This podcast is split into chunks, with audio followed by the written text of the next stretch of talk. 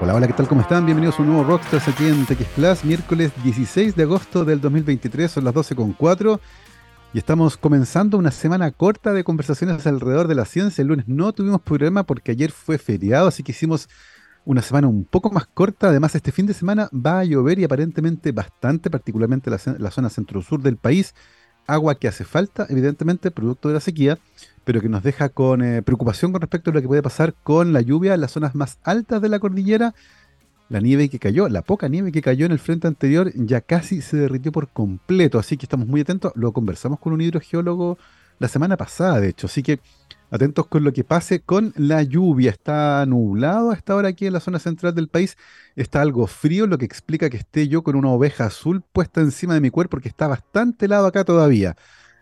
Y ya tenemos a nuestra invitada para la conversación de hoy conectada en el streaming. Se trata de la doctora Nicole Trefó, bioquímica de la Universidad de Chile y doctora en Ciencias Biológicas con mención en Genética Molecular y Microbiología de la Pontificia Universidad Católica de Chile. Actualmente es vicerrectora de investigación de la Universidad Mayor, donde además es profesora titular asociada al Centro GEMA y también es investigadora principal del núcleo Milenio MASH, Marine Agronomy of Seaweed Holobions, Nicole, ¿qué tal? ¿Cómo estás? Bienvenida a Rockstars. Hola, hola, muy buenas tardes ya. Encantada de estar aquí. Nicole, muchas gracias por tomarte un tiempo en la agenda para conversar. Eh, nos conocimos hace varios años ya en la Católica, cuando coincidimos, ¿cierto?, haciendo nuestros doctorados, tú con Bernardo González, yo con eh, Javier Jordán allá en la, facultad. Em, es eh, muy agradable verte de nuevo, Nicole, y la idea es poder conversar un poco, inicialmente, sobre tu trayectoria. Y, me gustaría llevarte al inicio, porque hay muchas personas bien jóvenes que escuchan este programa, muchos de ellos tienen que decidir qué van a estudiar. Para muchos es un momento súper complicado, algunos lo tienen súper claro, pero en tu caso en particular, Nicole, ¿te acuerdas cómo fue que llegaste a elegir bioquímica como carrera? Es, una pregunta bien, bien entretenida para mí porque yo sé que me gustaba la biología y la química, pero no tengo claridad de qué es realmente lo que me dice eh, esto versus otras cosas. Siento que fue algo como muy circunstancial, así como, así sí, me gusta la química y me gusta la biología, oh, estudio bioquímica, te fijas. Casi extraño. Es una receta súper sencilla. Eh, me gusta la biología, me gusta la química y hay una carrera que tiene las dos. Tal vez podemos intentar y ver de qué va, ¿cierto? Ir, entendiendo un poco. ¿Cómo fue ese viaje en particular, Nicole, eh, desde esta como inocencia casi cuando uno elige una carrera, ¿cierto? Eh, al momento en que uno entra y empieza a avanzar, ¿cierto? En el tiempo y empieza a descubrir más o menos de qué va esta cosa. ¿Sentiste que estabas en el lugar correcto? ¿Hubo un momento que tuviste algún clic y dijiste, sí, en realidad esto es lo que me gusta, estoy bien acá? Sí, sí, sabéis que fue súper, fue una época muy bonita, de mucho como descubrimiento, de darme cuenta que, en realidad me gustaba una parte de lo que hacen los bioquímicos, que es la parte de investigación, eh, más que la parte como más clínica o, más asociada a, a, ese otro mundo de la bioquímica que es muy interesante también, pero como que muy temprano me di cuenta que me gustaba como, sí, hacer investigación. Muy temprano me di cuenta que me gustaría seguir estudiando, eh, como que me sentía cómoda en ese proceso de, de, estudiar, de aprender, de descubrir. Era como sencillo. Eh, recuerdo también como las decisiones, cuando uno dice, en realidad lindo los animales y la experimentación con animales, pero parece que eso no es lo mío. Así como te vas dando cuenta que hay aspectos dentro del, del quehacer después profesional o científico que te va a ir, te va mostrando algunos caminos, te va diciendo por aquí tal vez no, por aquí tal vez sí. Y, y sí, pues la carrera uno como que echaba de menos la parte biológica, porque era una carrera como muy centrada en la parte química. Entonces yo me acuerdo como esto, como de echar de menos, bueno, ¿y dónde está lo bio?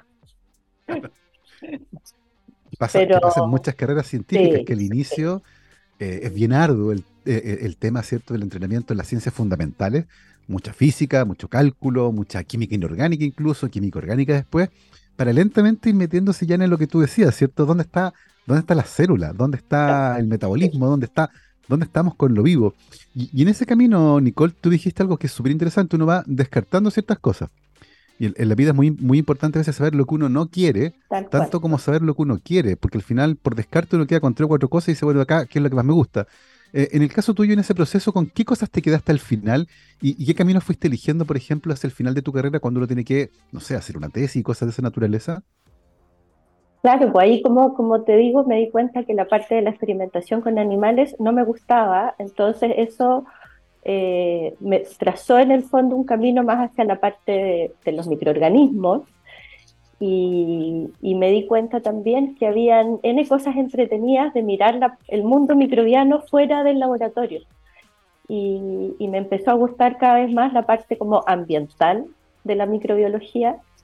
Eh, fue como ese, ese tránsito, mm. eh, ya llegando al final de la carrera, ya escogiendo, pensando en qué podía hacer de tesis, y, yo estudié en la Chile y por eso que llegué a trabajar, como tú te acuerdas, eh, con Bernardo González llegué a trabajar en la tesis de pregrado al final. Entonces como que de ahí ya me venía, me venía gustando ese, ese lado, esa parte más, más ambiental. Oye, Nicole, es bien interesante eso porque en general asociamos a las bacterias, eh, en primer lugar, con enfermedades.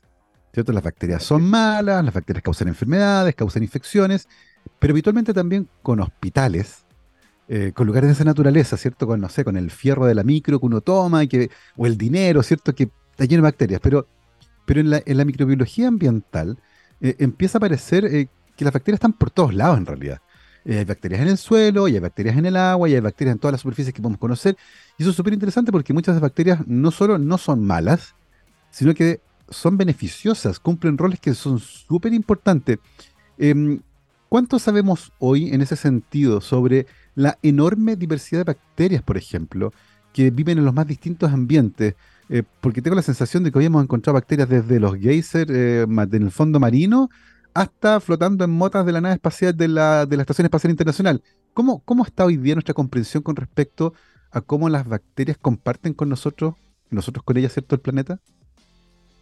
Eh, es súper interesante porque no es solo que hayan muchas bacterias que no sean malas, sino que la gran, gran, gran, gran, gran mayoría son buenas, entre comillas.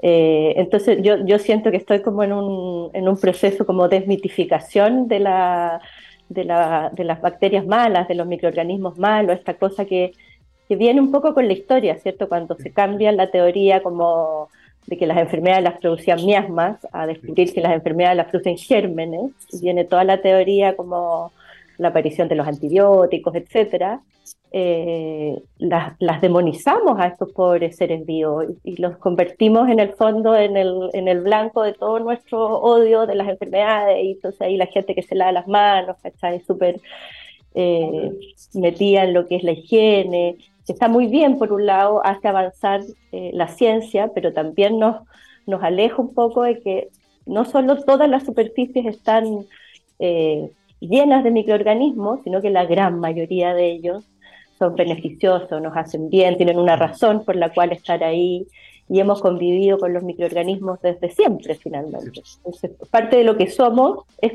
es en gran parte esos microorganismos. Exactamente, y ahí hay un problema como comunicacional, ¿cierto? Como tú mencionabas, porque efectivamente cuando se les pregunta a las personas en la calle eh, qué imágenes se les vienen a la cabeza cuando yo digo bacterias, usualmente son enfermedades, muerte, infección y cosas de esa naturaleza, eh, no otras cosas que son, por cierto, beneficiosas que muchas de estas bacterias que se encuentran en el ambiente realizan. En ese sentido, Nicole, cuando llegaste a trabajar con Bernardo González a la Católica, ¿En qué tema te pusiste a trabajar durante tu tesis de pregrado? ¿Cómo entraste a este mundo de la microbiología ambiental? Ah, trabajábamos con un tipo de bacteria eh, que degrada, o sea, se alimenta exclusivamente de pesticidas, básicamente. Entonces le daba y en el fondo le daba de comer pesticida y el microorganismo, en este caso una bacteria, se llama, en esa época se llamaba Ralstonia eutrofa, después le cambiaron el nombre, un desastre, ya, ya no me acuerdo cómo se llama, Cupriavidus se llama. Entonces eh, tú le dabas en el fondo un medio sales y como única fuente de carbono y energía le dabas este pesticida y este microorganismo crecía fascinado. Así que estudiamos eso, estudiábamos como la genética, que es una cosa como un poco más, más eh, extrema, digamos, de la comprensión de los microorganismos ambientales, pero eso estudiaba, era súper entretenido. Oye, Nicole, y desde el punto de vista evolutivo, ¿cómo uno entiende que una característica de esa naturaleza parezca una bacteria?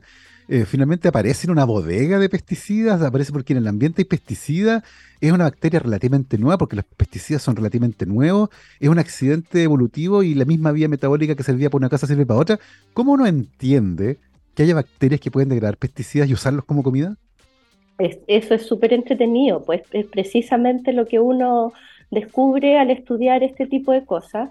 Los pesticidas eh, aparecen en el fondo con la revolución industrial, cuando se empiezan a, empieza a cambiar como las, las, formas de hacer agricultura y se empiezan a usar de forma masiva. Entonces son compuestos, como dices tú, que no se conocían antes, pero que se parecen químicamente a otros tipos de compuestos que están en la naturaleza, que son normales. Entonces, en este caso, no, es que todas las vías de degradación de este tipo de compuesto aparezcan así, pero en este caso lo que hizo esta bacteria es que adaptó una vía que tenía para degradar otra cosa y aprendió a degradar cosas que tienen cloro, porque estos compuestos se parecen a los que tenemos nosotros, pero sin cloro, entonces le hizo una pequeña, un pequeño ajuste, podríamos decir así, a la maquinaria, y de ahí dijo, esta es la mía, tengo comida a destajo. Lo que, lo que además, Nicole, hace pensar del, no sé, como en las aplicaciones que podría tener, porque hoy ciertamente la contaminación por pesticidas es un tremendo problema. Em, ¿cómo, ¿Cómo ves el paso desde entender cómo una bacteria puede llegar a comer pesticidas a eventualmente usar este tipo de bacterias, y no solo esa vía en particular, sino que vías relacionadas para, por ejemplo, limpiar ciertos territorios que pueden estar contaminados? ¿Cómo ves ese tránsito? ¿Qué tan complejo es? O sea, es complejo porque requiere que entendamos eh, en el fondo cómo funciona desde la parte más básica y eso es, complejo, pero además te muestra como la versatilidad que tienen en general los microorganismos, de que todo este tipo de, potencial existe si estudiamos, si entendemos, si nos dedicamos un poco como a, a entender en el fondo qué es lo que explica como dices tú, que adquieran otras rutas, que aprendan a ser más eficientes, seleccionar eh, grupos de microorganismos que tengan capacidades que hoy día no vemos. Eh, y yo creo que eso se conecta también con una pregunta que me hiciste hace un rato acerca de la diversidad. Eh, en el último tiempo hemos aprendido, entonces, no solo que los microorganismos no son malos, sino que la gran mayoría son súper buenos, sino que además la cantidad de microorganismos que existen de tipos gigantescamente diferentes, o sea, cierra los ojos, inventa un, metabolismo y todas las combinaciones eh, existen en el mundo microbiano. Y eso es súper entretenido, porque te abre un sinfín de posibilidades de, hacer cosas, de aplicar cosas, de encontrar eh, productos eventualmente. Sí, ahí, hay una, una suerte de baúl, no sé, no sé cómo llamarlo, eh, que todavía no hemos, no hemos empezado siquiera a escarbar, o tal vez solo la superficie, que tiene que ver con la diversidad microbiana y porque finalmente donde buscamos encontramos. Eh, eh, el punto es que no hemos buscado en todas partes. La bioprospección, ¿cierto? Todavía no está completa. Em, Nicole, tú nos contaste hace un rato que tenías claro que desde muy joven en la carrera tenías claro que lo tuyo era la investigación. Eh, que te gustaba intentar contestar algunas preguntas, que la microbiología en un área que te llamaba mucho la atención, que la microbiología ambiental había parecido como un área apasionante, que de hecho te fuiste a la católica a hacer tu tesis de pregrado para trabajar con el profesor Bernardo González justamente en esta área, con bacterias que degradaban pesticidas. Em, y me imagino que a esa altura tenías claro que querías hacer un doctorado, que querías terminar de formarte como investigadora y hacer investigación independiente en esta área. Y el doctorado tiene la gran gracia eh, que de manera relativamente independiente, ¿cierto? Uno tiene un tutor, evidentemente. Eh, uno puede formular a veces una pregunta, formularla en conjunto, ¿cierto? Eh, y tratar de producir conocimiento nuevo en un área ir a de verdad tratar de develar algún misterio, más grande o más pequeño. Eh, en el caso tuyo, ¿cómo fue ese tránsito hacia el doctorado? ¿Tenías claro que ese era tu modelo, tu pregunta? Eh, ¿cómo, fuiste, ¿Cómo fuiste en el fondo encontrándole sentido a las preguntas que aparecieron en el camino eh, y, que, y que ahí uno mete el esfuerzo, ¿cierto?, por tratar de contestar durante el doctorado. Es que yo creo que fue sencillo. Yo creo que de verdad que que se, se, fueron concatenando distintos elementos que hacen que, que, sea un tránsito fácil, como expedito en el fondo, sin muchos cuestionamientos. sin muchos como, es como, es un área que me gusta, es un área interesante, eh, la entiendo, me gusta, me gusta, me gustaba mucho el grupo de laboratorio, no sé si tú te acordáis de esa época. Sí. Eh, eh, el grupo en el laboratorio era súper entretenido, entonces también era muy estimulante intelectualmente. Yo creo que eso también es súper valioso y ayuda mucho cuando uno está en, minutos como de incertidumbre o de que las cosas no son tan sencillas, o sea, frustraciones más y frustraciones menos pero, pero cuando hay un grupo humano en el fondo que soporta también esas, esos otros aspectos, eh, se hace más sencillo. Absolutamente. Es, parte de, la, de, los recuerdos más, más bonitos y gratificantes que probablemente tienen todos quienes hayan, pasado por ese camino. Eh, Nicolás, al final del doctorado, ¿qué cosas nuevas eh, aprendiste sobre estas bacterias, sobre su metabolismo para degradar eh, compuestos de esta naturaleza? ¿Qué preguntas quedaron a lo mejor sin contestar también? en ese, en ese proceso? tantas, tantas, ya ha pasado tanto rato. Mira, ya, ya hacia el final del, del doctorado eh, yo me puse a trabajar, esto que te digo yo, estas capacidades de, degradar estos compuestos que tienen estas bacterias están en un plásmido, en un elemento extracromosomal. Entonces, eh, trabajé mucho con las características de, ese, de, este, de esta estructura genética. Eh, contábamos cuántas copias habían por célula, si esto hacía que fuera capaz de, degradar más o menos, ese tipo de cosas hacían. Así que eso fue como el final del, doctorado. Y de ahí eh, me ofrecieron un postdoc y me pasé de bacterias eh, terrestres del suelo a trabajar con bacterias eh, o con microorganismos marinos. Y ese fue como un salto, como así, como realmente tirarse a la piscina, porque un mundo completamente distinto. Oye, Nicole, y, en el caso en particular de los microorganismos marinos, ¿dónde los encontramos? Porque uno podría pensar que están flotando en el agua, no sé. Pero, pero tal vez están adosados, no sé, desde los, desde los pilares de los, de los muelles en los puertos hasta formando interacciones con microorganismos como, no sé, desde almejas, ¿cierto?, hasta algas. ¿Cómo, ¿Cómo está nuestra comprensión de la diversidad de ese mundo en particular de los microorganismos? Ese mundo es el más entretenido. Ese sí que es entretenido, porque, porque están en todos lados, están, como dices tú, flotando, están adheridos a cualquier superficie, eh, forman parte de otros organismos, tanto al interior de sus cuerpos como en la parte superficial, eh, superficies que instala el hombre, completamente colonizadas por microorganismos también, eh, rocas y los, y los, números son increíbles y eso yo creo que es lo más, lo más heavy. En un ml de agua de mar hay un millón de bacterias, así en términos generales, o sea, un ml, una gotita. Entonces, eh, estamos llenos de microorganismos.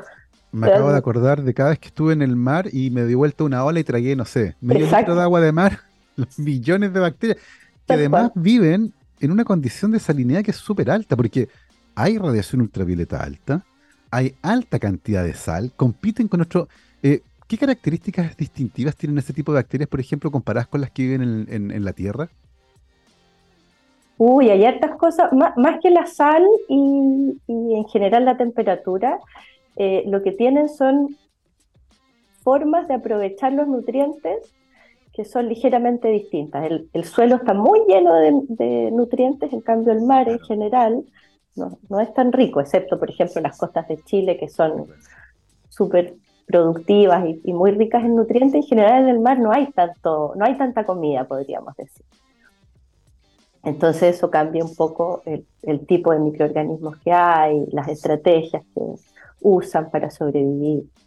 Oye, Nicole, y cuando te sumergiste en este mundo de las bacterias que viven en, los océanos, ¿cuáles preguntas eran las más urgentes en el fondo? ¿Qué es lo que estábamos mirando? ¿Qué es lo que estamos tratando de entender, por ejemplo?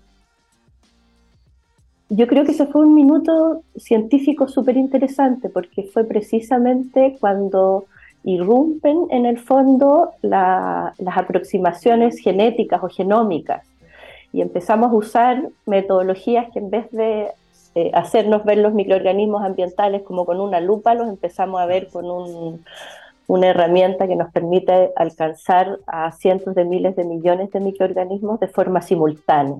Entonces eso fue como, como que realmente alguien lo hubieran tenido con los ojos vendados y se los destaparan. Así, claro, claro, sí, wow. Y ahí empezamos a descubrir que, claro, que el, que el, tipo de microorganismos que habían era muchísimo mayor de lo que nos habíamos imaginado, que la cantidad de microorganismos era mucho mayor de la que habíamos imaginado, que no hay ningún lugar en la Tierra donde no hayamos podido encontrar microorganismos. Eh, y así, que viven, que son parte de, nuestro cuerpo, etcétera. Entonces fue como un minuto como tecnológicamente hablando muy significativo para la microbiología ambiental. Sí, yo creo que, Una, de las, sí, una de las revoluciones científico-tecnológicas, ¿cierto? Y en este caso desde la técnica con, con las herramientas nuevas de genómica, que más empujaba a la ciencia fundamental, porque le dio una herramienta que antes no tenía y le, que le permitió empezar a hacer algunas preguntas bien complejas particularmente las que tienen que ver con la diversidad y con la caracterización genética de esa enorme diversidad. Lo que es súper interesante porque nos dimos cuenta que estaban por todas partes, que eran tremendamente diversas eh, y que además establecían relaciones funcionales que eran muy, muy entretenidas. Eh, y de eso vamos a hablar, eh, Nicola, a la vuelta de esta pausa musical. vamos a conversar justamente de cómo las bacterias que viven en el mar hacen asociaciones que son súper entretenidas. Vamos a hablar de holobiontes y de este núcleo milenio MASH y lo que están haciendo ustedes ahí ciertamente de Marine Agronomy of Seaweed Olobions. Mi querido Gabriel, vamos a ir a la música. Antes, eso sí, yo les tengo que contar que los programas de doctorado de la Universidad San Sebastián forman investigadores con integridad que contribuyen a la generación y transferencia de nuevo conocimiento.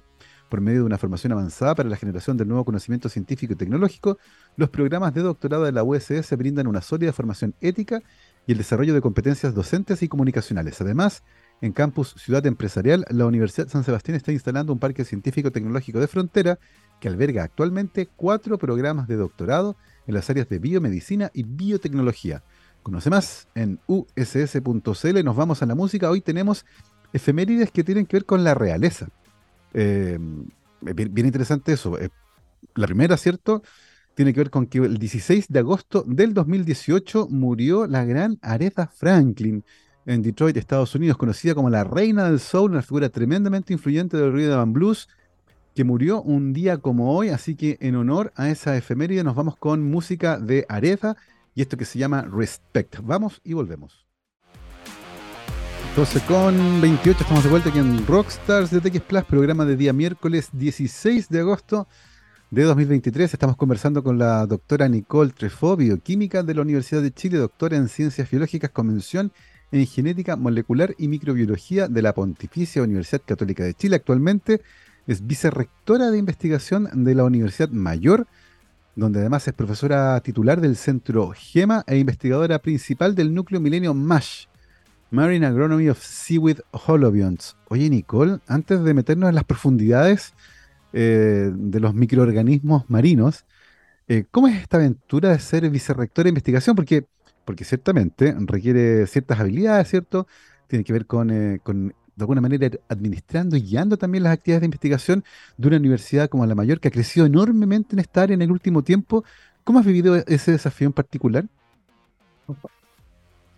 Eh, qué linda la pregunta en realidad. Eh, la, respondo, la tomo como con mucho, con mucho cariño porque ha sido un, un camino distinto, poco convencional, eh, por, varias cosas. Uno, yo creo que porque soy mujer, eh, no es común últimamente, recién están apareciendo más, más mujeres, digamos, académicas a cargo de algunas instancias como importantes. Eh, y por otra parte, porque yo creo que al venir del mundo de la investigación, mi mirada a la parte más administrativa o estratégica tiene otro foco. Tiene un foco mucho más desde, desde el cómo se hace la investigación, desde tratar de cuestionarse algunos paradigmas que venimos eh, funcionando en, las universidades y en cómo hacemos ciencia, muchas veces son a costa de eh, determinados procesos, a costa de las personas, a costa de los tiempos, a costa de las mujeres. Eh, entonces es como un... Es, es muy bonito cuestionarse en el fondo y darse cuenta que se pueden tomar algunas, algunas decisiones para hacer cambios, mm. para poder darle pequeños eh, cambios de timón de manera de, hacer que la ciencia que hacemos sea más, eh, más inclusiva, más respetuosa, eh, que esté más conectada también lo que con lo que ocurre fuera de la academia y no solo mirarnos para adentro, sino que también poder pensar en qué es lo que espera el mundo que hagamos con la ciencia que hacemos. Exactamente. ha sido, sí, ha sido súper súper bonito, súper provechoso eh, en, varios sentidos.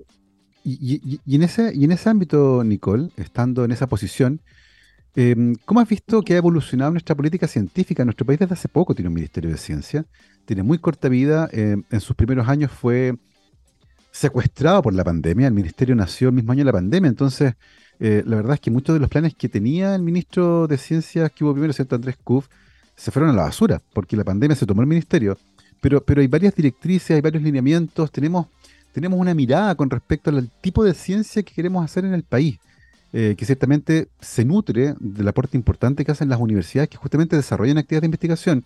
Eh, ¿Cómo ves que han ido convergiendo esas miradas, esa mirada de la ciencia desde el Estado, de la ciencia que el país quiere hacer, eh, y cómo esta tiene como motor principal a la que ocurre en las universidades. ¿cómo, ¿Cómo ves esa mm. integración y el camino que estamos siguiendo en este momento?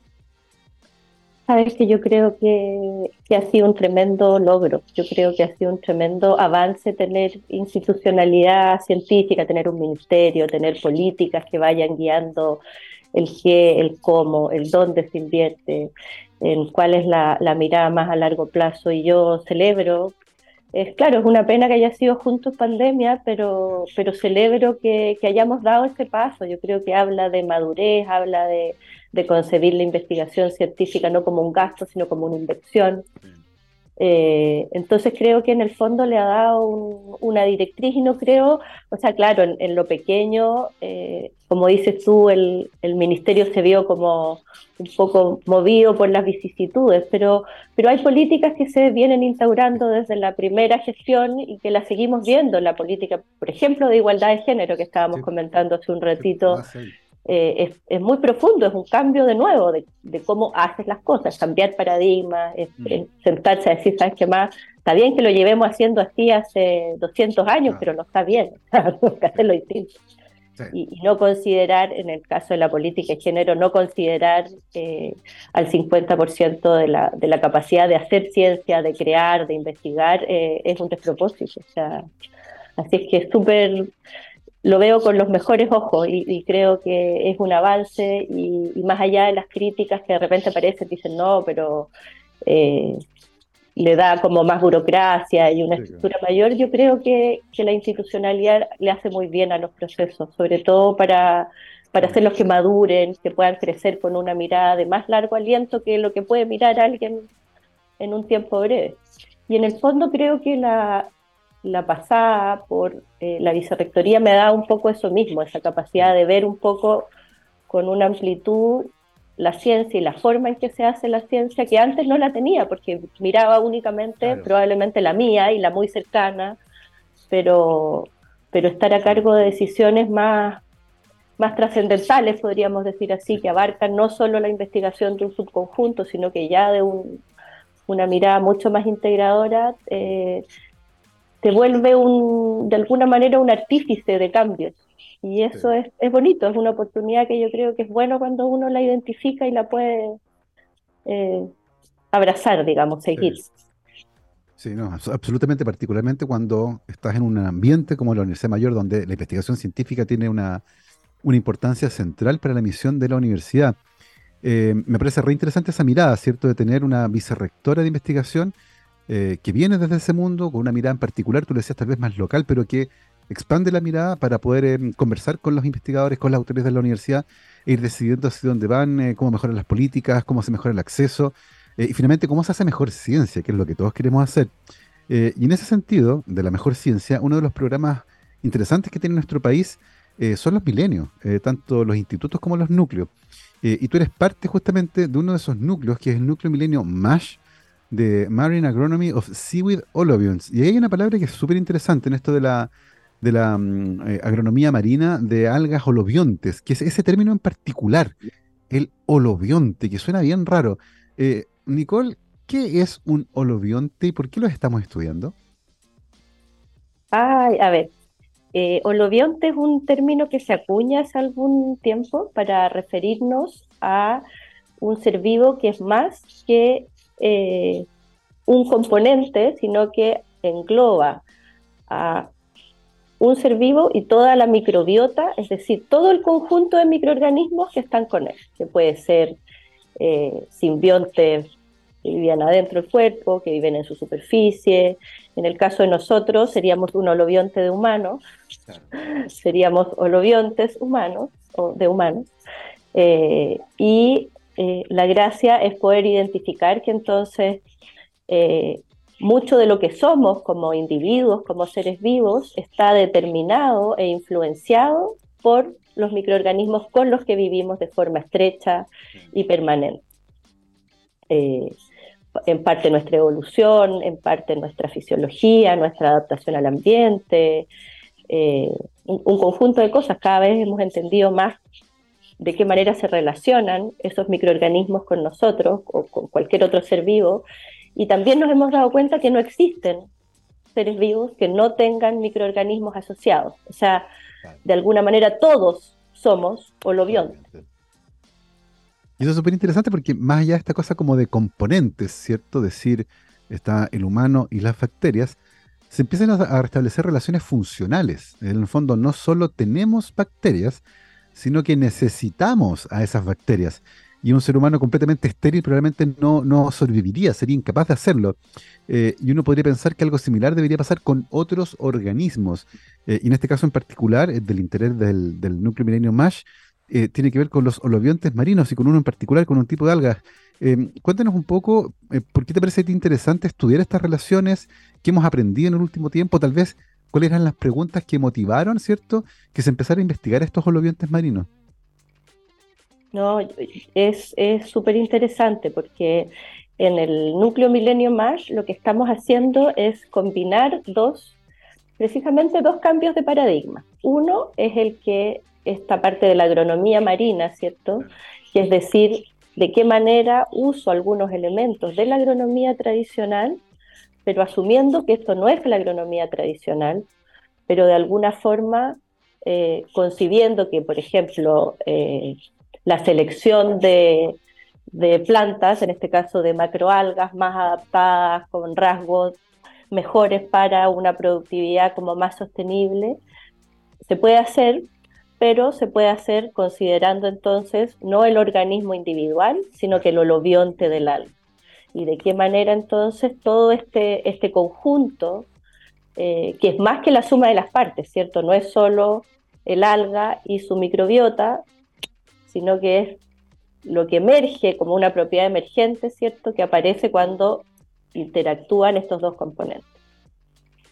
Eh, y eso es súper interesante porque en el caso mío yo lo llevaba estudiando desde eh, hace un tiempo ya, que partí estudiando holobiontes de esponjas.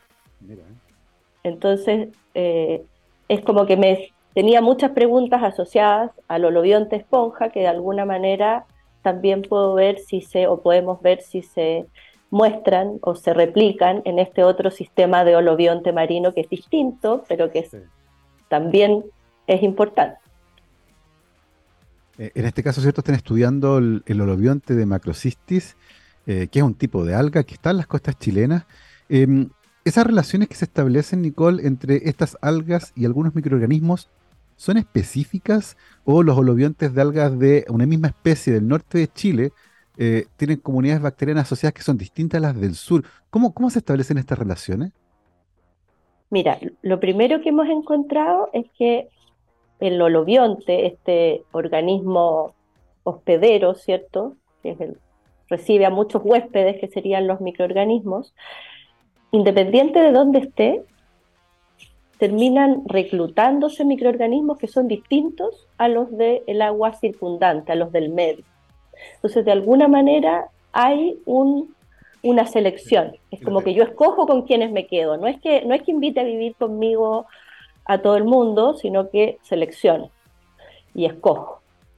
Entonces el agua de mar, por mucho que esté rodeando al alga, es diferente, tiene otro tipo de microorganismos que los que tiene el alga. Y después, lo otro que hemos visto es que dependiendo, se nos cayó. Estamos de vuelta aquí en Rockstar ZX Plus. Un pequeño accidente con la conexión a internet que de vez en cuando me hace esas bromas, pero ya estamos de vuelta para seguir conversando con eh, Nicole Trefó. Nicole nos estaba explicando em, cómo se investigan, ¿cierto?, estos holobiontes, cómo se establecen estas relaciones entre algunos tipos de algas, por ejemplo, y comunidades microbianas. Te he preguntado si esas relaciones dependían, por ejemplo, de dónde estaba el holobionte, si algas del sur de Chile tenían eh, una establecían relaciones con bacterias distintas a las del norte. ¿Cuánto sabemos de cómo se establecen esas relaciones? Eh, sí, lo, que te explicaba hace un ratito era que sabemos que el agua circundante a las algas tiene otro tipo de microorganismos y también hemos encontrado diferencias entre la misma especie de alga viviendo en lugares diferentes. Pero también tiene mucho que ver con el tipo de alga, o sea, la misma especie, especies distintas viviendo en el mismo mm. lugar van a tener tipos de microorganismos también eh, diferentes o ligeramente diferentes. ¿Y sabemos, Nicole, qué le pasaría, por ejemplo, a un holobionte marino, en este caso un alga, eh, si uno intencionalmente le quita esa relación, en el fondo si la esteriliza, por, por decirlo así, ¿cierto? ¿Sabemos qué le pasa al, alga que era antiguamente el hotel de estas bacterias? Sí, sabemos que, lo, en general los seres vivos a los que les quitamos los microorganismos tienen eh, performance en todo sentido menores. En el caso de las algas sabemos que se enferman más, eh, crecen menos, eh, tienden a tener eh, como características reproductivas también alteradas. O sea, mientras más estudiamos, más nos damos cuenta que este componente microbiano del holobionte influye en más eh, características del ser vivo. Por ejemplo, vitaminas, le entrega vitaminas, los microorganismos, vitaminas que de otra forma el hospedero no podría obtener por sí solo, que no tiene cómo sintetizar. Eso es algo parecido también a lo que ocurre con nuestro intestino. Eh, entonces hay una serie de, elementos que te van haciendo entender que la sobrevida y el éxito también frente a variaciones, frente a estresores, no solo depende de tus características, sino que en gran medida también depende de esta interacción con estos pequeños organismos, pero que sin embargo son tremendamente importantes. Y, ese conocimiento, Nicole, con respecto a los beneficios que tiene la presencia de estas comunidades bacterianas para algunas algas, eh, ¿cómo, ¿cómo se alinea, por ejemplo, con esta idea de la agronomía marina? Se, se relaciona un poco de la misma forma, porque tradicionalmente lo que ocurría para el cultivo de algas, un cultivo muy artesanal, muy, muy local, muy en base a, obtener un poco, sacar lo que hay a partir de poblaciones naturales. Y cuando uno piensa en domesticación, que es un proceso necesario para, para, para, producir las cantidades que se requieren desde el punto de vista de la industria, pero también mm. para poder darle una sostenibilidad en el, en el largo tiempo, requieres también ir estudiando y ir comprendiendo qué tipo de macroalgas o de algas en este caso vas a producir más y con qué características y cuáles vas a dejar en el fondo porque tienen tiempos de crecimiento más lentos o porque interactúan con otros organismos. Entonces, eh, la lógica de la domesticación que ocurrió mucho asociada a la agricultura, al desarrollo agrícola en los sistemas terrestres, es algo que por esencia en un sistema marino no puedes aplicar de la misma forma, por, cómo es el medio, por cómo difunden los nutrientes, por cómo concebimos nuestra relación cultural también entre el mar, la relación es, distinta, hay un, conjunto de cosas que determinan eh, esas diferencias. Entonces, tratar de ocupar la lógica del holobionte de alga en este, en este proceso de, realizar algunas de las prácticas asociadas a la agronomía en esta nueva lógica, yo creo que te vuelve, por eso te decía yo que estamos tratando de, combinar dos formas distintas de paradigmas de cómo, de cómo se concibe el estudio. Y creo que esto ha sido lo más entretenido desde el punto de vista científico en el fondo. Oye, Nicole, ¿y uno podría pensar en que es posible identificar una comunidad microbiana determinada que es la mejor, por ejemplo, para un tipo de alga en particular y que tenga un 70% de esto, un 30% de aquello y que con eso todos los parámetros de crecimiento, de captación de nutrientes, de vitaminas son los mejores y las algas crecen felices? Sería ideal, sería ideal. Me encantaría poderte decir que, eso es, o sea, es, de alguna manera son, son cosas que no son tan locas. O sea, eh, uno ve, por ejemplo, formulaciones precisamente de estimuladores de crecimiento. Existe un conjunto de bacterias en plantas. Hemos descubierto que existen plantas promotoras del crecimiento vegetal y precisamente las agregamos en algunos eh, sistemas de cultivo para incrementar el rendimiento de las plantas. Mm. En el caso de, de la parte marina, la lógica dice que también debieran haber conjuntos, comunidades de microorganismos que vayan a ser más beneficiosos para ese crecimiento de esas plantas. El problema que tienen todos este tipo de, aproximaciones es que la gran mayoría todavía de los microorganismos no son cultivables en el laboratorio. Entonces, mucho de lo que sabemos que le hace excelente a los seres vivos, a las algas, en este caso en los sistemas marinos, son microorganismos que hoy día no los podemos crecer en un frasquito en el laboratorio, sino que los conocemos únicamente gracias a sus genes. Y ese es un, es un trade-off en el fondo, cuánto podemos avanzar por un lado y cuánto realmente es lo puedes hacer en la práctica. Es súper interesante eso porque, claro, eh, tienen la información genética del microorganismo, pero no el microorganismo en sí. Eh, crecerlo en el laboratorio es imposible. Y la pregunta es, ¿cuánto podemos conocer a un microorganismo determinado solo conociendo sus genes? Eh, porque además ensamblar genomas de esta naturaleza debe ser complejo. Muchas veces no sé si este pedazo de aquí es del X o del Y, ¿cierto? Eh, lo que lo vuelve bien complejo en términos de lo que se hace en metagenómica, por ejemplo. Pero, pero aún así, con la información genética que hay, ¿qué tanto uno puede conocer a una especie en particular que, que a lo mejor nunca ha crecido en una placa de, cultivo, ¿cierto? Pero que tiene la información conoce más o menos su metabolismo, de qué vive, cómo va. ¿Cómo, cómo entendemos esos, esos procesos, Nicole? Es súper entretenido porque la verdad es que a partir de la información genética, tú teóricamente puedes obtener toda la información eh, de ese organismo. Eh, el punto es que esa información no es estática, sino que es dinámica y va a estar relacionada con el ambiente en el que está. Entonces, aun cuando fueras capaz de crecerlo en el laboratorio, ahí lo que hacemos por definición, ¿cierto?, es darle un medio fijo, condiciones estables. hay una serie de cosas, de nuevo, que las hacemos de una forma, pero que a la luz de la tecnología y los cambios, tú empiezas a decir, mm, a lo mejor tengo que hacer cambios también ahí. Y a lo mejor debiéramos hacer esfuerzos mucho mayores en cultivar esta gigantesca diversidad microbiana que nos rodea, eh, y una cosa es que podamos entender sus genomas, sus genes, y cuál es su potencial, y otra cosa distinta es que hagamos este esfuerzo de decir, ya, pero igual lo voy a tener en el laboratorio porque si quiero hacer un preparado para estimular el crecimiento de algas, igual necesito que estén creciendo, digamos. Y ahí entramos en un punto que es bien interesante, Nicole, el que tiene que ver con las condiciones fijas y óptimas versus las condiciones variables, porque ciertamente lo que ocurre en un laboratorio no es lo mismo que ocurre en el océano.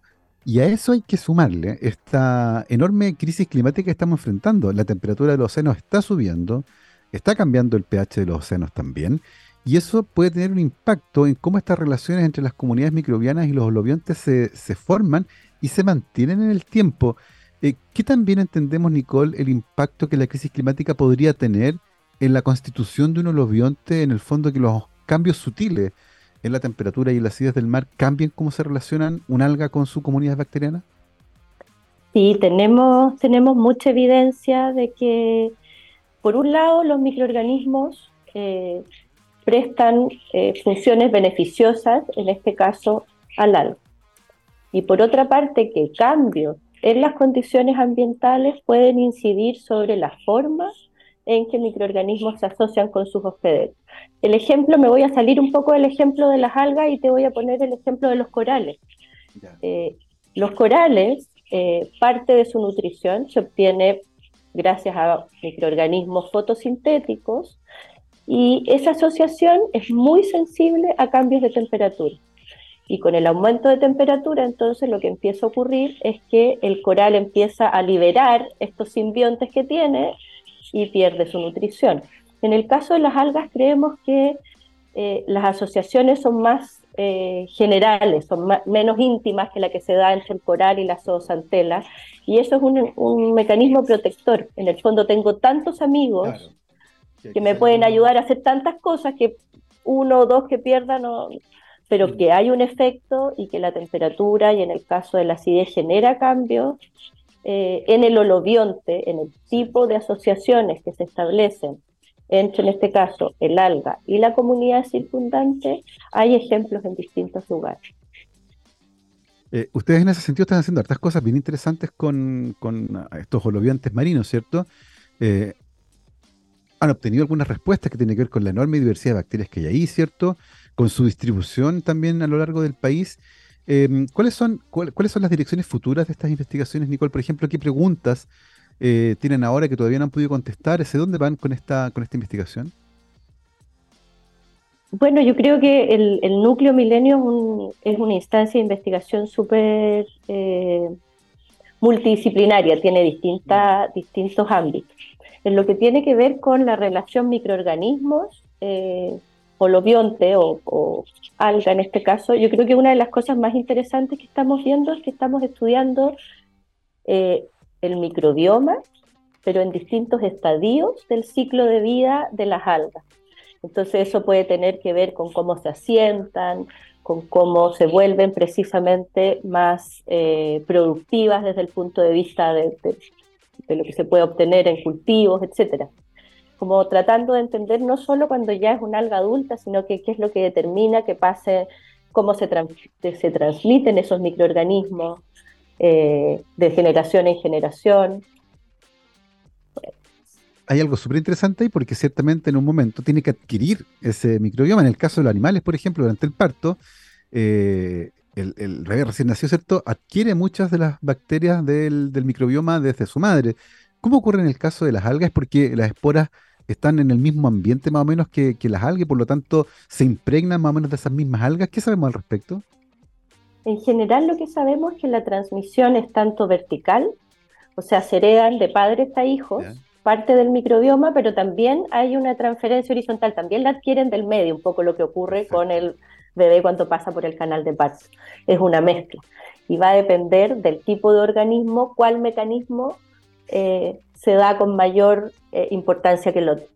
Pero es, muy entretenido. Oye, tremendamente fascinante. Nos parece una, una investigación eh, muy entretenida que nos da luces con respecto a estas complejas relaciones eh, que se establecen entre los seres vivos, um, un, eh, tema de preocupación eh, científica, ¿cierto?, para los investigadores del núcleo Milenio MASH, Marine Agronomy of Seaweed Olivines, del cual nuestra invitada, la doctora Nicole Treffaut, es parte. Son las 12.55, Nicole. Se nos pasó volando el tiempo de conversación. Fue tremendamente entretenido. Yo les recuerdo que hoy conversamos con la doctora Nicole, Nicole Treffaut, eh, actualmente profesora titular de la Universidad Mayor, donde además es vicerrectora de investigación y además es investigadora principal de este núcleo Milenio Mash. Nicole, muchísimas gracias por haberte sumado a la conversación. Gracias a ustedes. Fue un placer haber conversado estos temas tan entretenidos. Nosotros nos vamos de nuevo con efeméride musical porque también un 16 de agosto, pero en 1977 murió el rey. Antes fue la reina, ahora es el rey. Elvis Presley también murió un día como hoy. Así que nos vamos con música de él y durante una hora además estaremos intercalando música de Elvis Presley y de Aretha Franklin. Nos vamos ahora con Suspicious Minds. Que esté muy bien, cuídense, nos vemos. Chao, chao.